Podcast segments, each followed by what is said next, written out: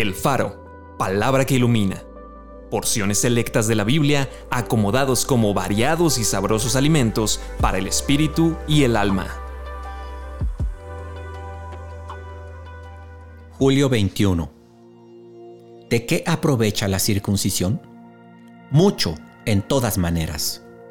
Circuncídense al Señor y quiten el prepucio de su corazón entonces se humillará su corazón incircunciso y reconocerán su pecado. Entonces yo me acordaré de mi pacto con Jacob y asimismo de mi pacto con Isaac y también de mi pacto con Abraham me acordaré y haré memoria de la tierra. Cristo Jesús vino a ser siervo de la circuncisión para mostrar la verdad de Dios, para confirmar las promesas hechas a los padres en él también fueron circuncidados con circuncisión no hecha a mano, al echar de ustedes el cuerpo pecaminoso carnal en la circuncisión de Cristo. A ustedes, estando muertos en pecados y en la incircuncisión de su carne, les dio vida juntamente con él, perdonándoles todos los pecados.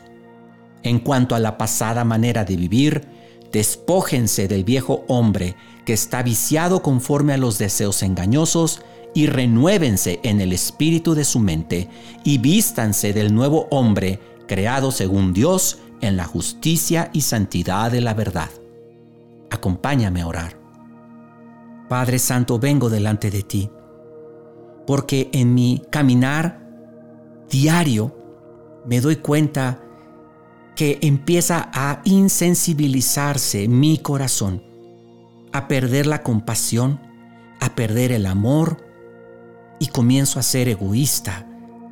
Señor, por eso hoy vengo delante de ti, pidiéndote que tú circuncides mi corazón, pidiéndote que arranques de mí todo aquello que evita que yo sea sensible a tu voz, que yo te escuche.